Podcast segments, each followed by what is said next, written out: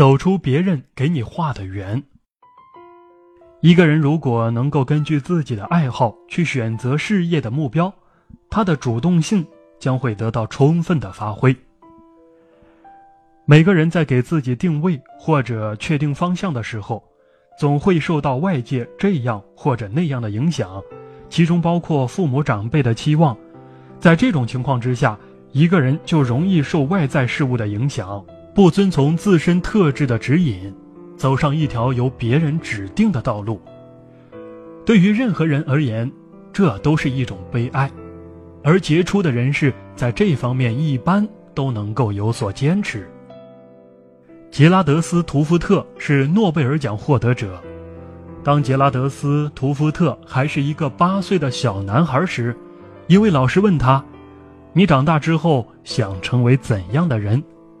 他回答。我想成为一个无所不知的人，想探索自然界所有的奥秘。图福特的父亲是一位工程师，因此想让他成为一名工程师，但是他没有听从，因为我的父亲关注的事情是别人已经发明的东西，我很想有自己的发现，做出自己的发明，我想了解这个世界运作的道理。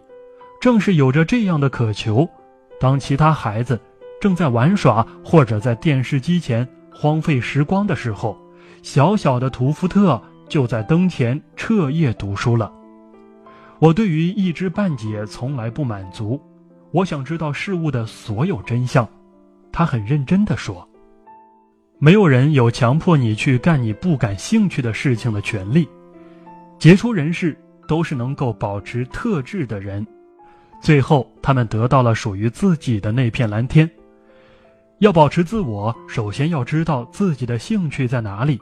所谓兴趣，是指一个人力求认识某种事物或爱好某种活动的心理倾向。这种心理倾向是和一定的情感联系着的。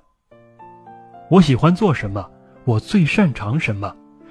一个人如果能够根据自己的爱好去选择事业的目标，他的主动性将会得到充分发挥。即使十分疲倦和辛劳，也总是兴致勃勃、心情愉快；即使困难重重，也绝不灰心丧气，而能想尽办法、百折不挠地克服它，甚至废寝忘食、如醉如痴。你可能一时很难弄清楚自己的兴趣所在或擅长什么，这就需要你在实践中善于发现自己、认识自己。不断的了解自己能干什么，不能干什么，如此才能取之所长，避之所短，进而找准坐标，通过奋斗取得成功。